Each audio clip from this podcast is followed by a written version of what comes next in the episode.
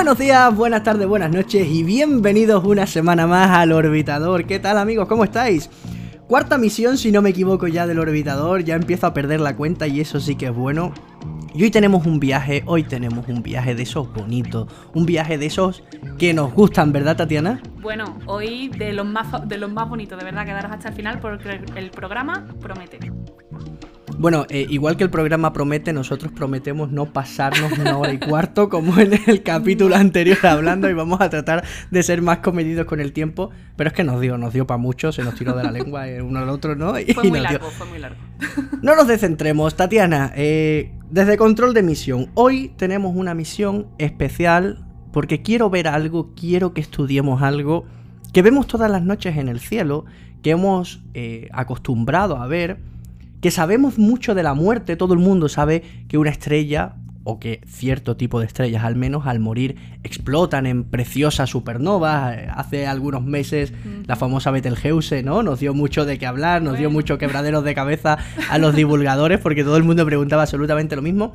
Pero hoy vamos a hablar de totalmente lo contrario, hoy vamos a hablar del nacimiento de las estrellas, hoy vamos a hablar de cómo una nube molecular, de cómo una nebulosa de hidrógeno pasa a convertirse en una reluciente, caliente y preciosa estrella como nuestro Sol, ¿verdad, Tatiana? A eso, a eso vamos. Además, es una historia que todo. Esta parte de, la evolución estelar se pasa un poquito por alto porque es mucho más interesante cómo se mueren las estrellas. Pero a mí, a mí me gusta mucho porque en esta historia hay guerra, hay equilibrio, hay, hay cariño, hay variables que, bailan juntas. Hay muchísimo detrás y hoy lo que queremos es no solamente contaros rápidamente que una nube se convierte en una estrella, sino meternos en profundidad.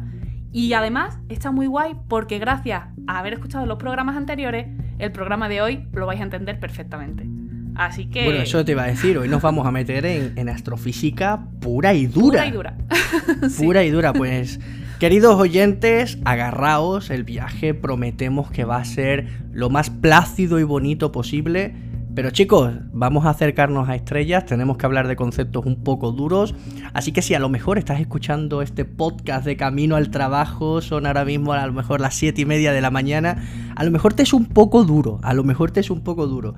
Pero bueno, no te preocupes que nuestra, nuestra piloto nos va a llevar por buenas zonas, por supuesto que sí, Y ya me encargaré yo de traducir lo que tenga que traducir, por supuesto que sí. Que si no, nuestra amiga Tatiana se nos va, se nos va un poquito.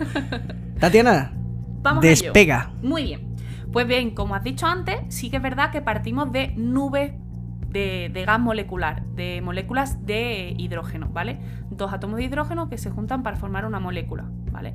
Y si es verdad que son nubes muy grandes, muy, muy grandes, y eh, una vez que tenemos este escenario, entra en juego pues la gravedad. ¿De acuerdo? Todo el mundo sabe que para que nazca una estrella necesitamos procesos de fusión. En el interior de la estrella son procesos de fusión. Claro, porque eso tenemos que entenderlo. Es decir, eh, ¿Por qué una estrella nace a partir de hidrógeno y no a partir de oro o a partir de uranio? Porque nuestras centrales nucleares, cuando, cuando tú piensas fusión nuclear, todo el mundo piensa en, nuestra, en una central nuclear, la gente piensa en Hiroshima, la gente piensa en uranio, la gente piensa en plutonio. Y realmente no, estamos hablando del eh, hidrógeno, el elemento más sencillo de la tabla periódica, el más ligero. Estamos hablando de un átomo, el único átomo, parte del helio, eso lo vamos a apartar un poquito, ¿no? Pero creado en el Big Bang, es decir, el Big Bang cuando nace el universo nos da eh, dos materias primas, el hidrógeno y el helio, mucha más cantidad de hidrógeno que de helio. Y, como que le dice al universo, la toma, apañado. Apáñate. A ver. La gravedad, ¿no? Con esa materia oscura empieza a atraer esos átomos que ya estuvimos hablando en el primer. ¿Y qué pasa? Pues vamos a ver, ¿qué es lo que pasa aquí? ¿Por qué eh, átomos ligeros? Nosotros lo que hacemos en las centrales nucleares es fisión, que es coger átomos gordos y partirlos en trozos más pequeños. ¿Vale? En átomos más pequeños. Y eso libera pues mucha cantidad de energía. La fusión es el, es el proceso contrario. Cogemos átomos ligeros y los fusionamos, los juntamos para hacer bolas más gordas, para hacer átomos más gordos. ¿Vale? Entonces, ese proceso de fusión libera muchísima más cantidad de energía, muchísima más cantidad de energía que los de las centrales nucleares, que la fisión, ¿vale? ¿Y por qué las centrales nucleares trabajan con fisión en vez de con fusión? Porque controlar... En el LHC trabajamos con fusiones. Controlar la fusión eh, es muy complicado y alcanzar las temperaturas necesarias para fusionar es muy complicado. ¿Vale? Esa, es la cuestión. pregunta respondida. pregunta respondida. Bien, entonces, como acabo de decir, lo que te hace falta para tú poder eh, fusionar dos átomos de, hidrógeno es mucha temperatura, mucha temperatura. Pero es que estamos hablando de que es el espacio, está muy frío todo y esa nube está muy fría. Entra en juego nuestra amiga la gravedad, que empieza lo que yo llamo la operación pingüino. ¿Qué pasa cuando los pingüinos tienen frío? Pues que se apegotonan. Se rejuntan. Eso es, se apegotonan, ¿vale? Pues la gravedad. Sí, básicamente como Javier Santaolalla en una discoteca, juntándose a todo lo que encuentra, ¿no? sí, más o menos eso. eso es. El perreo cuántico. El perreo cuántico.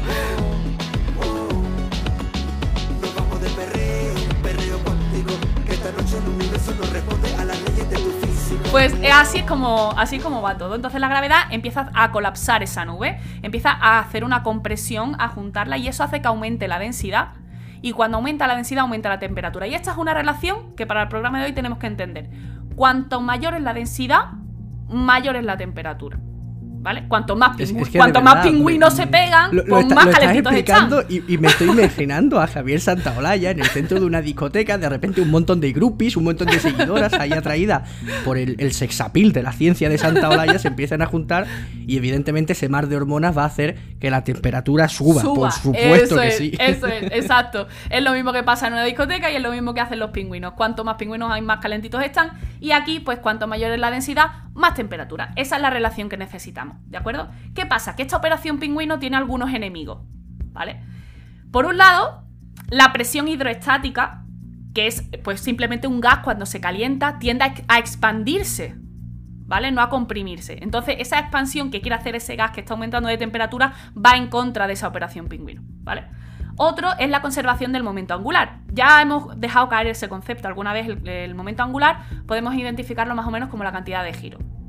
¿Vale? Entonces, eh, en todo ese proceso de compresión, esa cantidad, esa cantidad de giro total se tiene que mantener.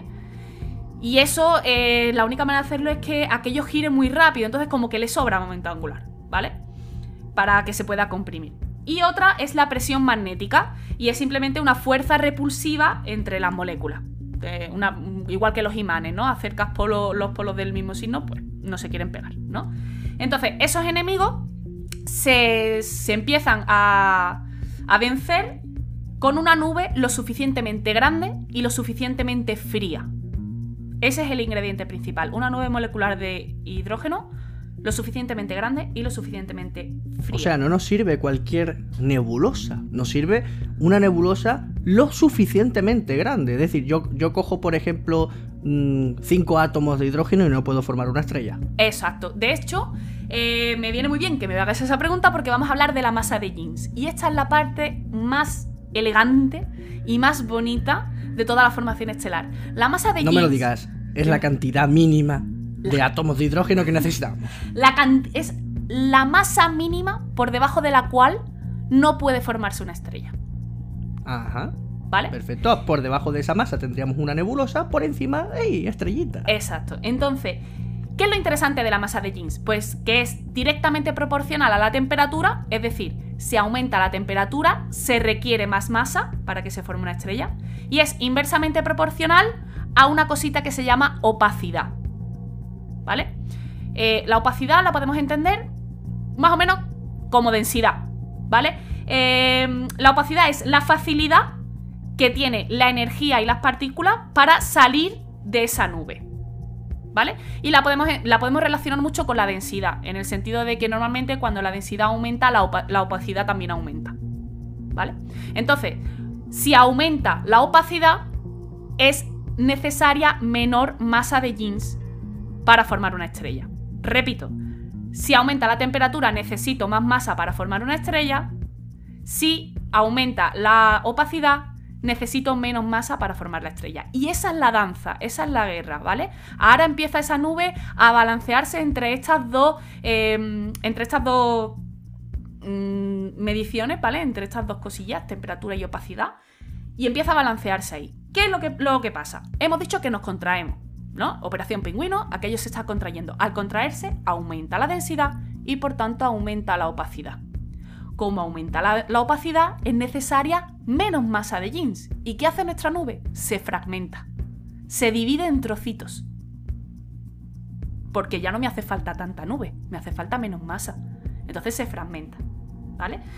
Cada uno de esos fragmentos empieza a evolucionar, cada uno a su rollo. ¿Vale? Y ahí entramos en un bucle, porque aquello sigue comprimiéndose, cada uno de esos trozos se comprime por separado. Colasa de manera independiente. Y en cada uno de esos trozos se vuelve a dar, aumenta la densidad, aumenta la opacidad, disminuye la masa necesaria y por tanto se vuelve a fragmentar.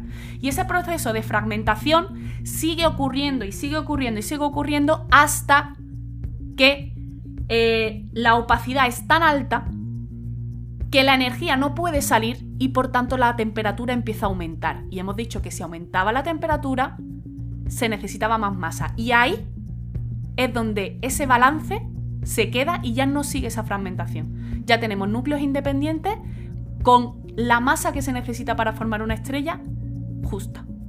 ¿De acuerdo?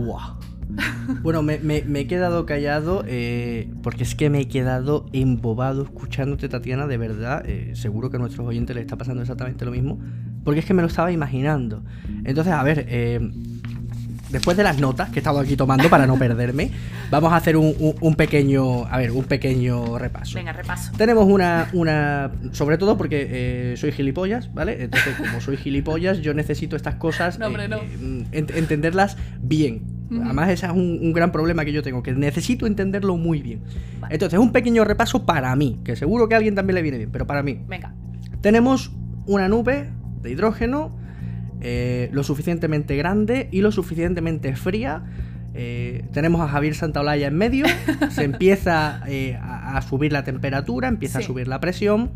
¿Qué pasa? Que entonces nos sobra un poco de energía, se fragmenta Dentro de esos núcleos empieza cada uno a su rollo, esa temperatura sigue subiendo, se sigue fragmentando hasta que llega un momento que la temperatura, la opacidad es tan alta, la densidad es tan alta que la energía no puede escapar. Como no puede escapar, la temperatura se dispara, Javier Santaolalla se despeina Eso es. y tenemos la cantidad exacta para que nazca una estrella. Eso es. Perfecto. Este podcast se lo tengo yo que mandar a Javier Santaolalla. sí, yo creo que sí, va dedicado a Javier Santaolalla. a ver, esa es la cuestión, ¿vale? La cuestión es que mientras la, opacidad siempre va subiendo, porque aquello se sigue contrayendo, pero la nube se sigue fragmentando hasta que la opacidad es tan alta como para que la energía no pueda salir. Y entonces ya la temperatura, lo que tú dices, se dispara, ¿vale? Y al aumentar la temperatura, la masa de jeans también aumenta y entonces ya no se puede fragmentar más, porque si se fragmentase, te quedarías con una masa menor de la que te hace falta para formar una estrella. ¿Vale? Eso es. Entonces, eh, se detiene la fragmentación, la temperatura se pone a aumentar, a aumentar, y cuando llega más o menos a los 1800 Kelvin, ocurre una cosita y es que la molécula esa que hemos dicho que eran dos átomos de hidrógeno juntos. 1800 Kelvin, perdona Tatiana, estaríamos hablando en grados centígrados para que la gente se haga una idea de. Es que yo sé que vosotros estáis muy acostumbrados a trabajar con los Kelvin, pero los mortales, los mortales, trabajamos con grados centígrados. Te digo un truco, ya que veo que te está costando abrir la calculadora. Si buscas en Google pasar de Kelvin a centígrados, te lo hace solo. ¿vale? Sí, pero espérate que tengo Google muy atrasado. yo es que las cuentas así en directo, John, pues me habla lo que quieras, pero las cuentas así en directo, regular. por, eso, por eso te digo el Google, o sea, es, que es la temperatura, quiero saberla, porque sé que el sol, la superficie está a 6.000 grados centígrados. Yo sé que con 6.000 grados se me quema la pizza. Yo necesito saber en qué grados de pizza me estoy moviendo. Mira, 1800, pues estamos hablando de unos 1526, ¿vale? 1526 grados centígrados, vale, es más alto. Está bien, está bien, está bien. Ya estamos hablando de temperatura. Bien, muy bien. ¿Qué pasa ahí? Pues que esa molécula que hemos dicho, que eran dos átomos de hidrógeno juntos, se disocia. Se separan esos dos átomos de hidrógeno, ¿vale? Se separan, se rompe la molécula y eso eh, consume energía. Consume energía quiere decir que baja la temperatura. Claro, porque estábamos hablando de una nebulosa que no está formada por átomos individuales de hidrógeno, sino por hidrógeno molecular. Eso es, molecular, hidrógeno molecular. Se disocia, se consume energía, se baja la temperatura. Como baja la temperatura, pues la gravedad vuelve a ganar la partida. Vuelve a comprimir, ¿de acuerdo? Comprime, comprime, comprime y ya estamos en temperaturas de 10 elevado a 5 Kelvin. ¿Vale? Estamos hablando ya de, de cosas, pues, muy calientes, ¿vale? Estamos hablando ya de 999.726 grados centígrados, ¿vale? Llegando casi al millón de grados centígrados. Casi al millón. Entonces, eh, esa temperatura se alcanza en el núcleo de la nube y eh, provoca que todo el gas esté ionizado. Esa presión del gas ionizado a esa temperatura es lo que detiene la contracción de la gravedad. Entonces, esa guerra entre gravedad y presión mantiene estable, ¿vale? Una vez que se equilibran las dos fuerzas, presión y gravedad, se mantiene estable y, se, ya llegamos a lo que se llama una protoestrella, que es pues una nube donde todavía no hay fusión, hay mucha temperatura en el núcleo, pero todavía no hay fusión, es una, esa nube en una forma esférica, ¿vale? Está en equilibrio hidroestático. Y tiene a su alrededor un disco de acreción de todo ese material que le ha quedado y que forma un disco de gas a su alrededor. Hemos pasado, Eh, dime. Tatiana, pregunta. Mm. Porque a mí me la hacen y ya que tengo yo la, la oportunidad de que no eres una divulgadora, sino que, que eres una astrofísica, te pregunto. Eh, a mí me hacen muchas veces la pregunta y mira que lo he explicado. ¿Júpiter es una estrella fallida? No. ¿Júpiter es una protoestrella? No, Yo creo que ya lo he dicho en todos los idiomas del mundo. Pero por enésima vez, no. ¿Por qué Júpiter, aunque es muy grande y tiene una composición similar al Sol, porque se compone en gran parte de hidrógeno, ¿por qué no es una protoestrella ni siquiera está cerca de Porque ser le una falta mucha masa. Le falta, es Le que falta, muchísima masa. Júpiter es muy grande, pero más, falta, más, más masa le falta para, para acercarse a, a lo que podría haber sido una estrella. Claro, es que, es que es eso. Yo siempre le digo a la gente, sí, Júpiter es muy grande Mm. comparándolo con la Tierra. Pero Júpiter comparado Con con, el Sol, Sol que no el es Sol, nada, por claro. cierto, por cierto, el Sol es una porquería de estrella Claro. en comparación con lo que hay en el universo. El Sol es una estrella Júpiter mediana es pequeña. ridículamente pequeño. Exacto. Es muy pequeño. Así que no. Estamos hablando de que en la protoestrella hemos pasado de una nube inicial de unas mil, eh, perdón, de unas 100 unidades astronómicas a 0,25 unidades astronómicas. ¿Vale? Una compresión brutal. Estamos, estamos hablando de que la opacidad ha subido muchísimo y que la temperatura en la superficie, que no en el núcleo, en el núcleo ya hemos dicho de casi un millón, ¿vale? En la superficie son de entre 2000 y 3000 Kelvin. ¿Vale? O sea, muy calentito. 2000, 3000 Kelvin. ¿Vale? Te tendrías que haber anotado ahí en grados centígrados. Sí, pero, pero es que estoy tan acostumbrada a trabajar en Kelvin que. Nada, pues que la gente haga un poquito de Nada, hombre, haga un 1726. poquito de tarea. 1726, ¿vale? Bien.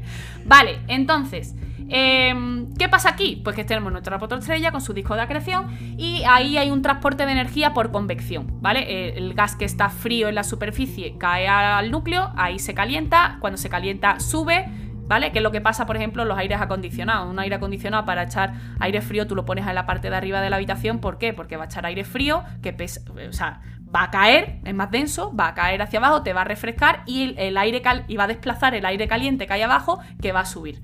¿Vale? Porque Claro, tiene el menos problema densidad. viene cuando en invierno pones la calefacción en el mismo aparato y deja de ser tan eficiente Ahí porque, está. claro, necesitas mucha más cantidad de aire caliente para que a ti te llegue la temperatura. Eso es. Entonces, estos objetos son muy luminosos.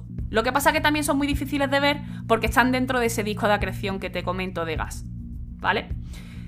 Eh, ¿Qué pasa con ese disco? Pues que sigue cayendo material en la protoestrella y eso rompe el Aquí- equilibrio. a- a- sí, aquí cuéntame. ya tenemos fusión nuclear. No, yo no he Así- dicho, no he dicho nada de todavía fusión no ha todavía. nacido. No, no, no, no. Esto es protoestrella. La, la estrella no ha nacido. ¿Vale? Eh, Y ese brillo viene eh, a De la consecuencia del temperatura, calor, de la temperatura. O sea, brilla lo mucho que- por la lo que hace- temperatura. brilla por, por, Por por tem- infrarrojo, por radiación de es. calor, ¿no? Eso Pero no por, por energía, no porque emita fotones. Claro, no produce. Como hace la fusión. No produce energía en fusión, sino que la simple, eh, la simple temperatura que tiene, pues hace que radie. ¿Vale? Como un metal caliente. Como un metal caliente, eso es. Entonces, ese, el, el material del disco va cayendo dentro y se reinicia el colapso porque se rompe el equilibrio. Ese equilibrio hidrostático tan precioso que teníamos, esa guerra que se había puesto eh, en tablas entre la gravedad y la presión, se rompe porque cae ma- más material dentro, ¿no? Se reinicia el colapso, más material implica más masa, más, masa. implica más gravedad, la gravedad empieza a ganar. Empieza, la empieza a ganar. Entonces, aumenta la eh, ¿Qué pasa aquí? Pues que entramos en, en una fase en la que la temperatura en el núcleo aumenta, pero hay tanta opacidad que, lo, que esos fotones, esa energía no puede salir. ¿Vale? Entonces eh, cae en un colapso isotermo, que se llama, o también se le dice muchas veces senda de Hayashi. La temperatura superficial se mantiene constante, pero la interna aumenta, aumenta, aumenta, aumenta. Como esa energía no puede salir porque la opacidad es muy alta, pues aumenta, aumenta, aumenta y llega mm, un momento en el que de repente el núcleo está tan caliente que la opacidad disminuye mucho, la energía escapa y entra en una fase radiativa. Ya la energía no se transmite por esa convección que hemos dicho, como los aires acondicionados, sino es por, porque radia, ¿vale? De forma de. O sea, sí, radia energía, ¿vale? no, hay, otra forma, no hay otra forma de decirlo. Bien. Todas estas cosas ocurren mientras la, la protoestrella se está contrayendo. Recordemos que se ha roto el equilibrio. Y esa protoestrella se sigue contrayendo. Y hemos dicho que ahí hay unos cuantos enemigos, entre ellos el momento angular, y tiene que liberarse de parte del momento angular. Y aquí empiezan a pasar cosas muy chulas. Maneras de librarse del momento angular. Una, frenado magnético, ¿vale? La interacción magnética de la nube hace que vaya... Cuando dices, cuando dices eh, eh, que tenemos que... nos sobra momento angular, sí. Eh, nos sobra que estamos girando Estamos girando muy rápido y queremos frenar. Queremos frenar, eso es, necesitamos frenar, necesitamos girar más despacio. Entonces, el frenado magnético es la misma interacción del campo magnético y la, molécula de la nube, pues hace que vaya más despacio. Otra forma, que está muy guay, chorros colimados. Y lo que hace es eh, que son partículas a gran velocidad que salen eyectadas en forma de chorro, ¿vale? Eh, de manera perpendicular a ese disco de acreción que hemos dicho. Lo que tendríamos, por ejemplo, en un pulsar o lo que tendríamos, por ejemplo, en un... no me sale la palabra. Los pulsares también tienen chorros Un cuásar, perdón, un sí, cuásar. Sí, tienen chorros colimados también, no son de este tipo, pero es, esa imagen, ¿vale? La imagen del disco y algo perpendicular por los polos norte y sur de la estrella, de la protoestrella todavía, perdón, que va, que va saliendo, ¿vale? Eh, pierde esas partículas, pierde esa masa, frena. Y otra, eh, también muy guay, que son vientos estelares, son grandes vientos que eh, grandes vientos de materia que hace que también pierda material y que también frene. Y esas son las estrellas que muchas veces se llaman estrellas variables de tipo de Tauri. Las estrellas variables tipo de Tauri son todavía protoestrellas que tienen unos vientos estelares muy fuertes.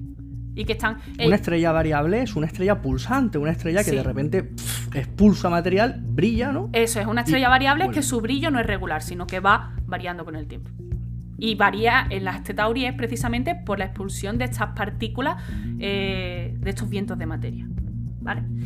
Magnífico. Entonces, ya hemos perdido lo que nos sobraba, ya hemos frenado lo suficiente. La temperatura que ellos siga aumentando en el núcleo aumenta muchísimo y llega un momento en el que ya la temperatura es lo suficientemente alta como para que se produzca esa fusión dentro, en el núcleo de esa, de esa protoestrella. Perfecto, bueno, precisamente, bueno, hoy es jueves, bueno, hoy estáis escuchando esto es jueves, eh, realmente hoy es martes, eh, lo dijimos en el último podcast. grabamos los martes, eh, no los sábados. Ayer o antes de ayer, antes de ayer, no, ayer, ayer. Ayer subí un post, un post a Instagram que explicaba precisamente esto, ¿no? De por qué el Sol es tan caliente. Y explicaba que, claro, que los, las dos, los dos átomos de hidrógeno chocan a muchísima fuerza y entonces se fusionan en uno de helio. Pero claro, tenemos que entender y tenemos que acordarnos, que ya lo estuvimos hablando en capítulos anteriores, que la temperatura es sinónimo de velocidad en las partículas. Cuanto mayor es la temperatura, más agitadas están las partículas, más nerviosas están las partículas. Cuanto más excitada esté una chica en la discoteca al lado de Javier Santaolalla, más botitos, más, más botes va a pegar, ¿de acuerdo? Pues a los átomos de hidrógeno les pasa exactamente lo mismo. Cuando esa temperatura es tan alta, se mueven tan rápido que cuando chocan ya no rebotan, sino que se fusionan, se, convierten en un elemento mucho más pesado, que es el helio en este caso. Ahí nace, la estrella. Exacto. Justo cuando empieza la fusión en el núcleo, ojo, en el núcleo. En el núcleo. Ahí ha nacido una estrella. ¿Vale? Y ahora, ¿qué es lo que pasa? Pues que la gravedad sigue queriendo colapsar porque ella pues, es muy cabezona, ¿no? Sigue queriendo eh, cada vez comprimir y colapsar más. Pero la energía que se libera en esa fusión contrarresta la gravedad, volviendo a alcanzar el equilibrio hidrostático, que es esa, forma tan característica de esfera, igual que las pompas de jabón, ¿vale? Em, y eso es lo que mantiene a la estrella con vida, la energía que se produce en el núcleo en la fusión. O sea, tenemos ahí un equilibrio perfecto entre el núcleo, la gravedad del núcleo tirando hacia adentro y la energía liberada, ¿no? Por esa fusión nuclear empujando hacia afuera. Claro, aquí ya podemos hacer un pequeño spoiler de un próximo tema. Eh, estamos diciendo que dos átomos de hidrógeno se fusionan en uno de helio, que es más pesado. ¿Ese helio a dónde va? Al núcleo. El núcleo, con el paso de miles, de millones de años, se va haciendo más denso. Si se hace más denso, la gravedad aumenta y hay un momento en el que ese equilibrio se rompe porque la gravedad gana a la expansión. y entonces ya empezamos a entrar en cosas más chulas. Ya lo hablaremos en próximos capítulos. Que ya hablaremos, que ya hablaremos. Tened en cuenta que el hidrógeno es un combustible, o sea, no combustible de que lo quemas, pero que es la gasolina. Que también eh, existen coches de hidrógeno. Claro, es, es, eh, la gasolina que utiliza la estrella. El hidrógeno en el núcleo se acaba. En algún momento se acaba. ¿Qué pasa entonces? ¿Qué es lo que hacemos? Pues de eso ya hablaremos en una. De eso ya hablaremos en una futura misión, Tatiana. Oye, lo hemos conseguido, 27 minutos de tema. Maravilloso, y yo creo que se ha entendido. Bueno, mentira, mentira, 27 minutos en bruto. Yo le calculo que llevaremos unos 25, 26 minutos. Lo estamos haciendo lo hemos muy hecho, Lo hemos hecho. La breve historia de cómo nace una estrella.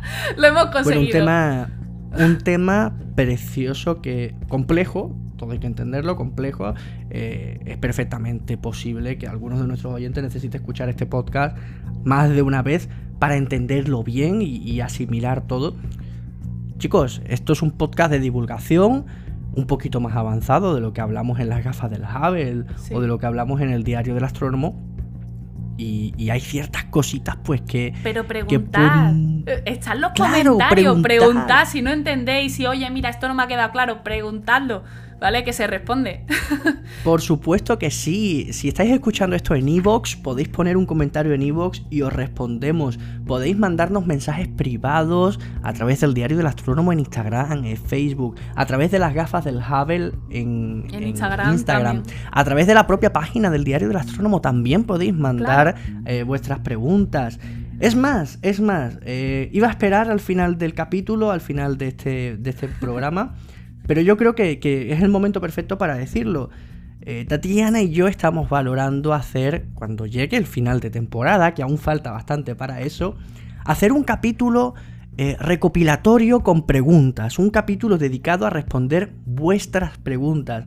Así que sería genial que si queréis participar en este capítulo, nos mandarais esas preguntas, bien a través de Instagram, bien a través del correo electrónico, por ejemplo, lo podéis mandar a dastronomo.outlook.es o a través de la propia página web del Diario del Astrónomo, porque vamos a dedicar el último capítulo de la temporada, que ya digo, aún falta, a responder únicamente vuestras preguntas. Y queremos que haya tantas preguntas que se queden preguntas sin responder. Claro, ¿o no? por supuesto, a través del diario del astrónomo, a través de las gafas del Hubble, eh, poneros en contacto con nosotros. Incluso si preferís hacer la pregunta en directo, yo creo que también lo podemos pensar, ¿no, Ángel? que quiere que se venga en directo. yo, a mí, a mí no hay ningún problema. Si alguien quiere grabarse o incluso venir a una de estas grabaciones de manera virtual, por supuesto, sin moverse de casa, pero venir a una de las grabaciones de este podcast y hacer preguntas en directo, oye, por nosotros encantados, en el orbitador hay sitio de sobra. Hombre, claro. Muy bien, pues yo creo que ha estado muy, bien, ¿no? Pues ha estado muy bien. Aterrizamos porque no vayamos a perder el tiempo que hemos ganado respectivo al último capítulo. Aterrizamos que toca hablar de las noticias de esta semana.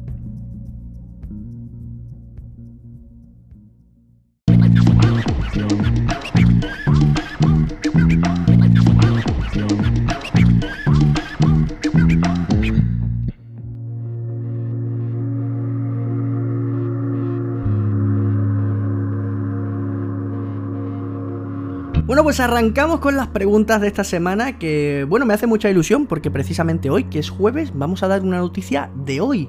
Hoy está pasando una cosa súper peligrosa, ¿verdad, Tatiana? Bueno, hoy espero que, todos hayáis hecho vuestros deberes, llamar a vuestra madre, decirle que las queréis, eh, de verdad, cuidaros mucho. ¿Os suena el término asteroide potencialmente peligroso? Bueno, pues a falta de uno, hoy están pasando cerca de la Tierra tres. ¿Alguien se ha muerto? ¿Ha impactado alguno? No, no, ¿verdad? No, vale. Si, pues, y si se ha muerto, eh, no creo que te hablen, Ángel. no, no, pero, pero yo no he escuchado ningún cataboom. Y teniendo en cuenta que uno de los asteroides tiene 5 millones de kilómetros, no, no ¿de cuánto estábamos hablando? Que pasa a 5 millones de kilómetros. Pasa, bueno, pues entonces borrar lo que he dicho. Pero teniendo en cuenta que esos asteroides están pasando cerca, si hubiesen impactado. a ver, eh, la NASA, la NASA lo tiene catalogados como NEOS o asteroides potencialmente peligrosos. ¿Vale? De hecho, estos tres se conocen, se monitorizan. Y eh, dos están pasando jueves 26. Y hay otro que pasa el domingo. Son las la distancia menor a la Tierra, ¿vale?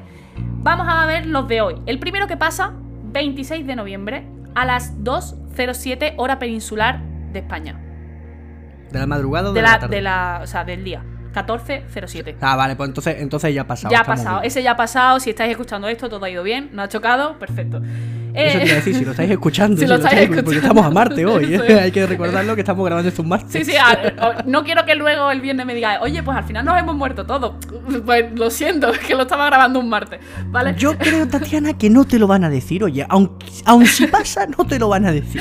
Bueno, este asteroide eh, tiene entre 250 y 560 metros eh, viene a 23,77 kilómetros por segundo, muy rápido, y va a pasar a una distancia mínima de aproximadamente 9 millones de kilómetros de la Tierra.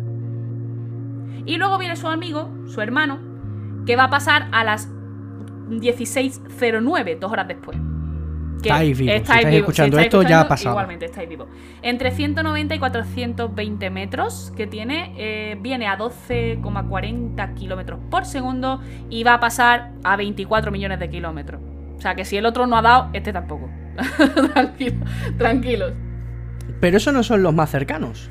No, porque luego viene el domingo, que este sí mm, podéis poneros a rezar ya si queréis, eh, que tiene 500 10 kilómetros, estamos hablando de, eh, perdón, metros, estamos hablando de, no, no, no, kilómetros, tengo yo aquí kilómetros, o sea, es, gordo. 510 kilómetros. Kilómetros de diámetro, es gordo, es gordo, ¿vale? O sea, pero es que eso estamos hablando, si por ejemplo imaginamos España, sería media España. Es muy gordo. ¿Vale? Está en la, en la, tabla de arriba de asteroides potencialmente peligrosos. Viene a 25 kilómetros por segundo y va a pasar a una distancia mínima de 5 millones de kilómetros. Claro, ahora hablemos, ¿vale? Titular, titular sensacionalista. Asteroide potencialmente peligroso del tamaño de media España va a pasar a 5 millones de kilómetros de la Tierra. Eso es mucho, eso es poco. Para que os hagáis una idea, ¿vale? Aquí tengo yo que entrar a luchar contra, la, contra los, los titulares sensacionalistas. Chicos, chicas, la Luna se encuentra de media a 150.000 kilómetros. ¿De acuerdo? 150.000 kilómetros. O sea que si cogemos este asteroide, la mitad de grande de España, peligroso de cojones, pero que va a pasar a 5 millones de kilómetros, estamos diciendo que va a pasar a prácticamente 33 veces la distancia a la que se encuentra la Luna. Es decir, vas a la Luna, pues ve 32 veces más y entonces vas a llegar a la zona. Y ese es el más cercano. Como veis, esto de que sea potencialmente peligroso no es que sea, no es que sea peligroso ahora, porque claro, escuchamos potencialmente peligrosos y nos quedamos con peligroso, pero la palabra de antes es muy importante. Potencialmente. Tiene potencial para ser peligroso. Podría ser peligroso. ¿Cuándo? En el futuro. Un asteroide tan grande como este que estamos hablando, de la mitad de España de tamaño, si hiciera blanco en nuestro planeta sería el fin. Literalmente, el fin de la humanidad. Pensad que el que impactó y extinguió a los dinosaurios eh, creo que eran unos 500, 600 metros, ¿de acuerdo? No, era un asteroide ni mucho menos tan grande. También hay que pensar, ¿qué tipo de asteroides son? Porque los dos que pasan el jueves son Apolo. Eso significa que su órbita intersecta con la órbita de la Tierra en algún momento. ¿Qué dices tú? Se cruza, en nuestro camino. Eso es, se cruza en nuestro camino. Pero este último es un tipo Atom. Eso significa que son asteroides interiores, o sea, que su órbita está dentro de la órbita de la Tierra alrededor del Sol, con lo cual es menos probable que te lo encuentres. ¿Vale? Pero claro, si se acercase demasiado, por ejemplo, a Venus y tuviese una catapulta gravitacional, Sí, podría hacer podría que se convirtiese en un Apolo o que se aproximara tanto a la Tierra que la gravedad de la Tierra lo atrajese y que en el futuro pudiese suponer un peligro para la vida. Por si acaso, Pero claro, nada. Esta Hay que semana. tenerlo vigilado. Esta semana todavía no vendáis vuestras acciones, no gastéis todo el dinero, tranquilos. No, no, no. se- Vale. Seguid estudiando, Seguid- amigos sí, estudiantes, amigos universitarios, que, que a febrero vais a llegar. Sí, vais a Eh, llegar. Bueno, a lo, me- a lo mejor con el virus, preocuparos más por el virus, preocuparos más por el, por el bicho que, que, por, que por los asteroides potencialmente peligrosos por ahora. Muy bien, pues segunda noticia, noticia también muy de actualidad, muy interesante, por cierto. Eh, si yo te digo una fecha, Tatiana, como puede ser 1969, ¿en qué piensas? En qué buena música. Te había. acabo de, te Qué- acabo de qué buena en música había en 1969. Eso pienso. Bueno, vale, yo pienso en Neil Armstrong y Buzz Aldrin pisando la luna por primera vez en la historia, pero bien. vale. vale, también. Lo de llegar a la Bueno, luna pues- también mola. En 1969 la NASA lanzó eh, la primera misión Apolo a la Luna, bueno, la primera misión a la superficie de la Luna, tripulada, la Apolo 11, eh, con dos fines. El primero, eh, sacar de quicio a la Unión Soviética y ganarle la Guerra Fría, objetivo cumplido. Y el segundo, pues hombre, ya que vamos, Pues ya que vamos, vamos a traer y que nos vamos a gastar una pasta, porque no es barato ir a la Luna, creedme, no es barato, si no habríamos ido más veces, vamos a hacer algo. Ese algo va a ser eh, hacer experimentos. Entre otras cosas, vamos a ver el suelo, vamos a coger rocas, vamos a traerlas a la Tierra, vamos a analizarlas, vamos a ver si la Luna está hecha de queso o no, ¿de acuerdo? Porque desde aquí parece un queso gruyère. Pues muy bien, las misiones Apolo hicieron eso, se trajeron 300 y pico kilos en total de polvo lunar. Los chinos, que han llegado ahora, y ya sabéis que los chinos son famosos por coger cosas que ya existen y hacerlas más barato, van a hacer prácticamente la misma misión, ¿de acuerdo? Se ha lanzado la Chen 5, la Chang'e 5, que es una misión muy interesante, muy eh, eh, ambiciosa para China, que estamos hablando de una, de una agencia espacial relativamente nueva, ¿de acuerdo? O con, o con pocos logros, con pocas medallitas que ponerse, y ha lanzado esta nave. Esta nave consiste exactamente igual que la misión Apolo en un orbitador y un aterrizador, solo que esta vez los chinos, para hacerlo más barato y correr menos riesgo, algo propio de los chinos, llevan robots, no llevan personas. Es todo robots, a ver, es una es sonda, que es un orbitador, todo son robótico. chinos, no podían. O sea, estaba claro que iban a ser robots. Joder, pues- Lo pues están haciendo mira que los le sobra gente, ¿eh? Le sobra gente. O sea, Estados Unidos se les pierden tres astronautas y. Pudiendo nada, hacerle un robot, chinos, ¿por qué vas a mandar a una persona? Bueno, pues no sé, ¿por qué comerte un murciélago y empezar una pandemia mundial? Es China, Tatiana, es China. No hagas preguntas que, que los chinos solamente pueden responder, ¿de acuerdo? Oye, queremos mucho a los chinos, de verdad. Eh, Por su- si por supuesto chino que nos sí. escucha, os queremos. ¿Dónde si no iba a comprar un Red Bull un domingo a las seis y media de la tarde? Tío. Bueno, el caso es que ha lanzado este cohete. Este cohete conlleva un, un- un orbitador y un aterrizador. Y exactamente igual que la misión Apolo, eh, el orbitador se va a quedar orbitando la Luna. El aterrizador va a llegar a la, superficie de la Luna. Va a tomar muestras, va a recoger rocas y polvo lunar. Algo similar a lo que hizo algunas semanas eh, eh, con el asteroide Venus, la NASA, pero con nuestra Luna.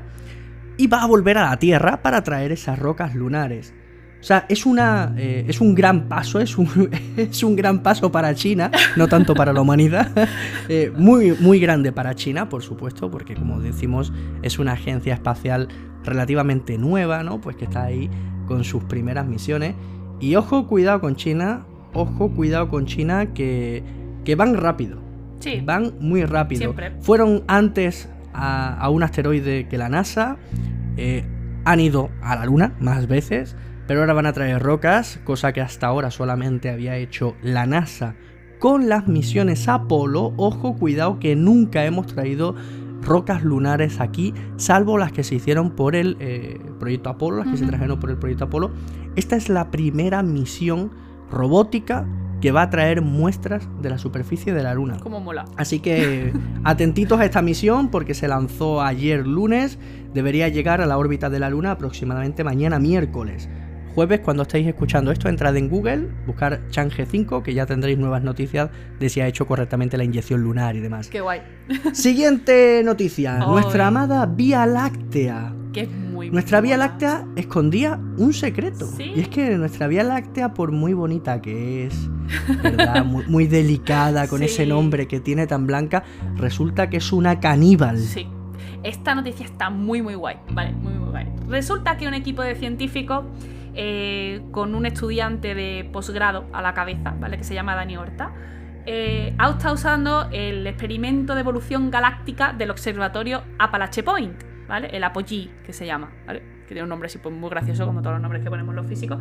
Y eh, bueno, ellos estaban estudiando espectros eh, en infrarrojo, ¿vale? En longitudes de onda infrarroja, de una gran cantidad de estrellas cercanas al, bulbo, ce- cerca del, del centro galáctico. Estudiar estrellas ahí es muy complicado porque hay mucho. hay gas, hay polvo, hay muchas cosas en medio que, te, que no te dejan pasar la luz.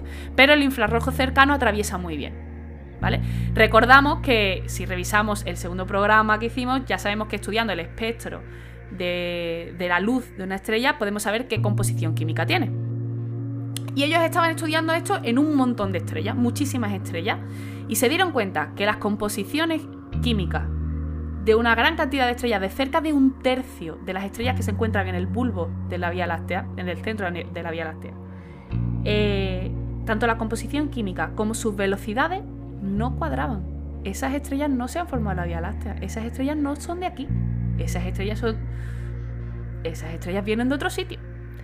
Y es que resulta que la Vía Láctea cuando se estaba eh, formando hace unos... eh, tengo por aquí apuntado, hace unos 10.000 millones de años, eh, se comió a otra galaxia, se- sus agujeros negros se fusionaron en uno y sus estrellas, las estrellas de la otra galaxia más pequeñita que la nuestra, pues se quedaron en la nuestra. Un tercio de las estrellas del bulbo de nuestra galaxia no se han formado en la Vía Láctea como tal, se formaron en otra galaxia a la que se le ha puesto de nombre Heracles y esa galaxia fue absorbida por la nuestra y se han quedado en nuestra galaxia. ¿Cómo te queda? Bueno, esto es, es que dentro de... Bueno, es que la, la Tierra no va a existir dentro de tanto tiempo, pero dentro de muchos miles de millones de años, cuando Andrómeda y la Vía Láctea se fusionen y se forme la Actómeda y pasen otros muchos miles de millones de años, quizás en algún planeta de la Actómeda haya una civilización inteligente similar a la nuestra y empiecen a estudiar la Actómeda como su galaxia, Sí. se darán cuenta de que, espérate, que aquí hay estrellas Que que, no no, encajan cuadran. ni de un lado ni de otro. Sí. Eh, aquí qué pasa, verás tú lo difícil que lo van a tener para enterarse que su galaxia es la unión de dos galaxias que ya existían, ¿eh? que a su vez eran el origen de, De, otra. otras Sí, es que lo que le pasa a las galaxias. que les gusta. mm, son caníbales. se comen Nada, una a la es, otra. precioso, es precioso. El otro día, en, en el, en el último capítulo, hablábamos de la basura espacial y, y de la importancia que está teniendo el tener eh, cohetes reutilizables, ¿no? Como los de SpaceX. Qué bonito es que en el universo, tanto las estrellas como la- las partículas que expulsan, ¿no? Al morir, los agujeros negros. Qué bonito es que todo, todo, todo se recicle. Sí. que todo vuelva a tener una segunda vida, que una galaxia extinta, una galaxia muerta, pase a formar parte de una galaxia todavía más grande. Eso es, eso el, es punto, el punto ¿eh? de esto, además, es que normalmente cuando pasan estas cosas se detectan en el halo. O sea, se detectan en la parte externa. Las galaxias eh, difuntas que, se- que han sido absorbidas por otras galaxias se suelen quedar en el halo, pero en nuestro caso está en el centro.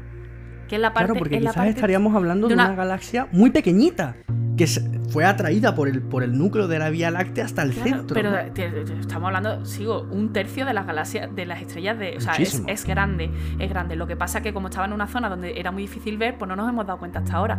Pero lo interesante de esto es que tuvo que pasar en una época de form- de- en la que la Vía Láctea todavía se estaba formando, porque está muy en el centro, no está a las afueras, está muy en el centro. Y eso hace que nuestra galaxia pues sea un poquito más especial. Así que yo creo que. que Precioso, final precioso. para esta nu- nueva misión del orbitador. Sí. Chicos, eh, como hemos dicho antes, esperamos vuestras preguntas a través de redes sociales, a través de la página web del Diario del Astrónomo, a través del correo electrónico, a través de donde os dé la gana. Hacednoslas llegar y nos llegarán, por supuesto que sí. Sí. Eh, Espero que vosotros le hagáis llegar este podcast a Javier Santaolalla. Sería fantástico, porque yo creo que, reírse por lo menos se va a reír. O, espero que se ría. Lo mismo piensa algo que, probablemente ya estáis pensando mucho, que es que soy gilipollas. Pero bueno, eso es algo, eso es algo que yo tengo bastante asumido. Muy bien. Tatiana, muchísimas gracias por acompañarnos en esta nueva misión. Espero, de verdad, tengo muchísimas ganas y me muero de ilusión de la semana que viene. Pues sí. Que esta vez no, esta vez hemos cumplido el tiempo, no vamos a hacer spoiler. Esta vez no vamos a hacer spoiler. La semana pasada sí que lo hicimos para aquellos que se quedaron hasta el final, para los que se chuparon hora, y, cuarto de programa. Hora y cuarto, hora y se merecía saber el tema de la semana siguiente, pero esta vez, esta vez no. Esta vez no. Esta vez no. Muy bien. Chicos, un auténtico placer estar aquí con vosotros otra semana más y espero que de verdad que nos acompañéis la siguiente semana con más ciencia, con más astrofísica, con más misiones del orbitador. Tatiana, corto y cierro. Corto y cierro, hasta luego.